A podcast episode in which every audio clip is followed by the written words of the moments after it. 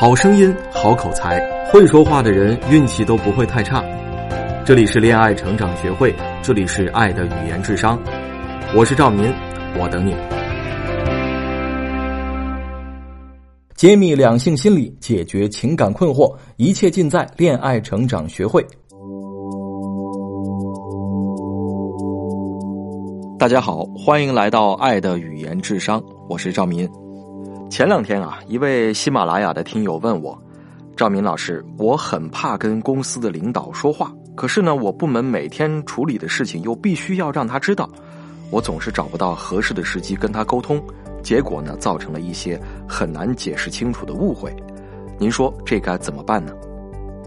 我在跟这位听友详细交谈之后，发现呀，他有典型的沟通拖延症。啊，拖延症大家都很熟悉。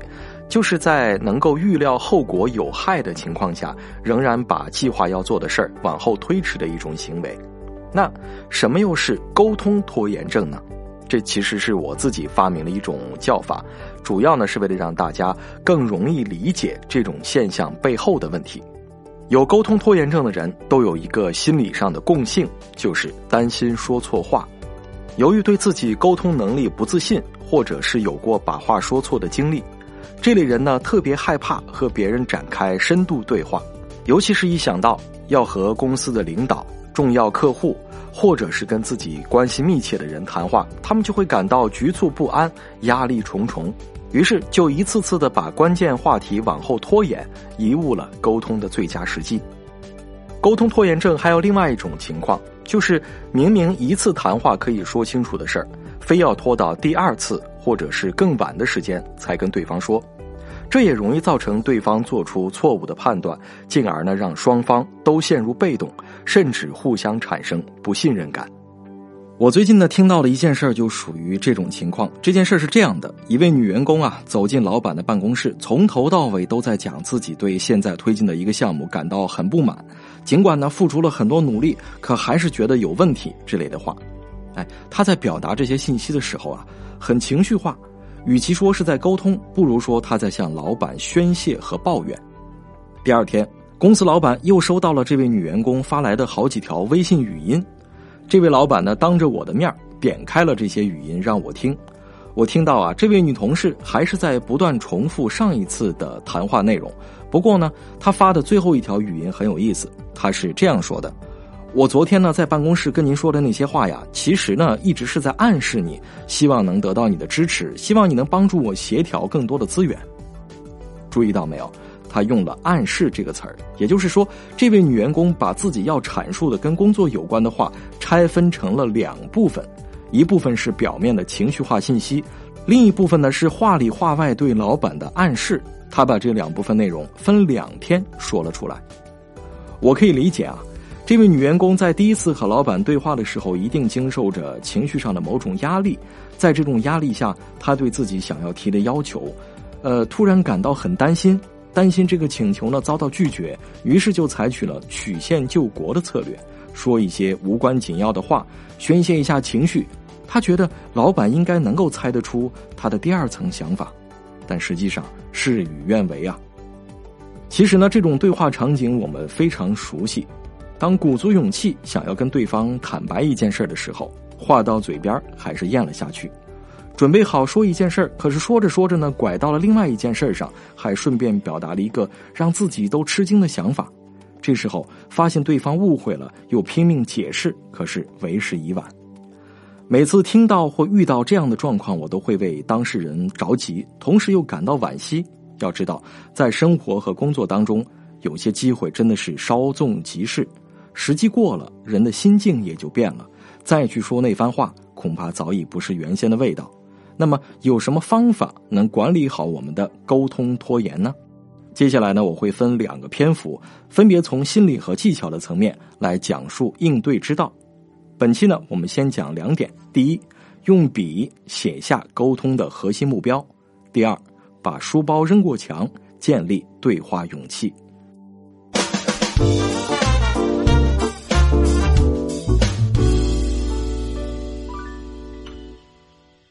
你想要主动跟一个人展开一场谈话，不论是汇报工作、分享私事，还是情感吐露，都说明你带着比较强烈的沟通目标。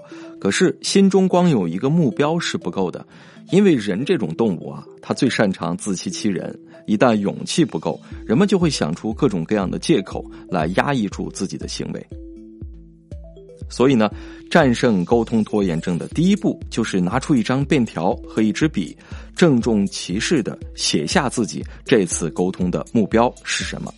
哎，也就是说，你要在纸上写下来，我要跟这个人谈的事儿到底是什么什么什么，或者是我需要马上解决的事情是什么什么什么。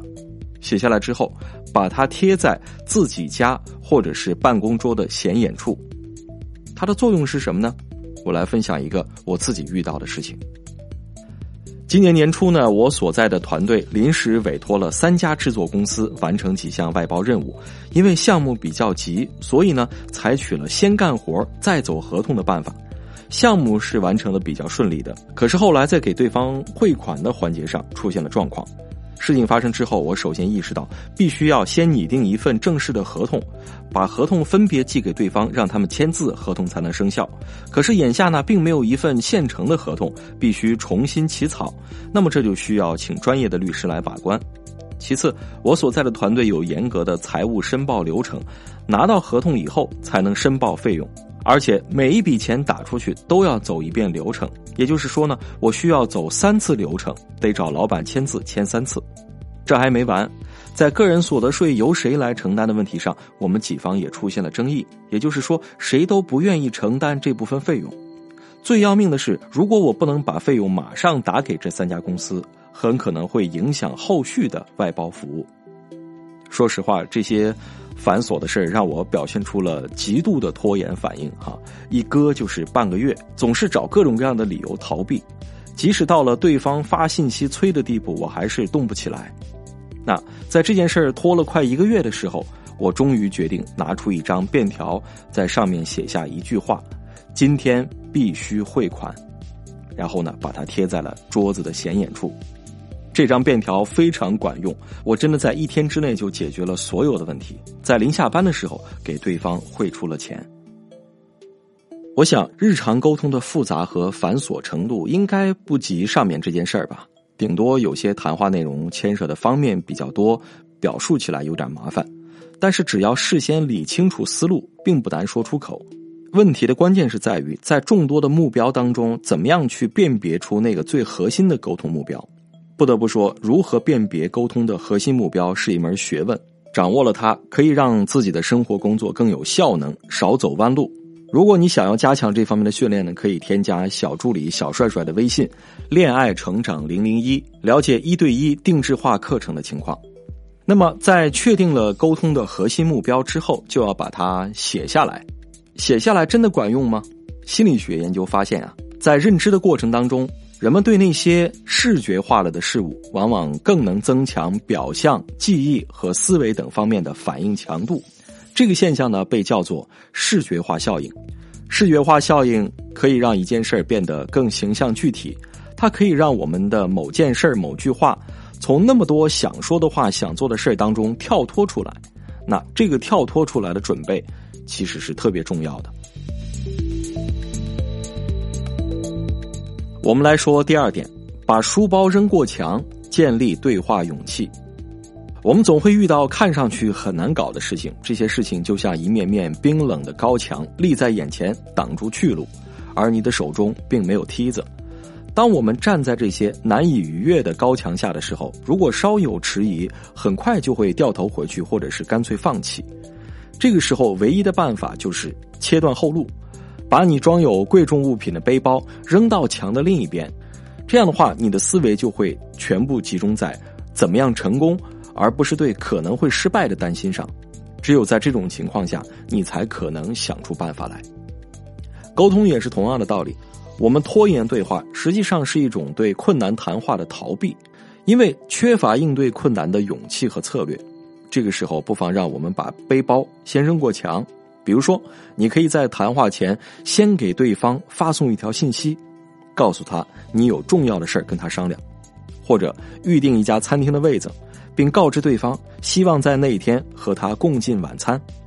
啊，如果你实在难为情的话，还可以给他身边的人捎个话，传达你想和他聊一聊的意愿。那么，既然话都已经说出去了，你就必须要履行这个承诺。接下来只要全力以赴的准备谈话的内容就好了。有句老话叫“凡事预则立，不预则废”。当你从心理和内容两个层面去认真准备一次谈话的时候，失败的可能性其实很低的。所以啊，当一项谈话任务看上去艰巨的难以完成的时候，不妨把背包扔过墙试试看。好了，以上就是今天分享的内容。应对沟通拖延症更重要的方法，比如设计一个很重要的开场白，提高后设沟通的质量等等，我会在下期讲到，希望你不要错过。关于提高沟通能力的更多内容呢，你也可以通过微信关注“恋爱成长学会”，报名参加一对一的定制化课程，提升的效果会更好。今天咱们就先聊到这儿吧，下周一我们再见，谢谢。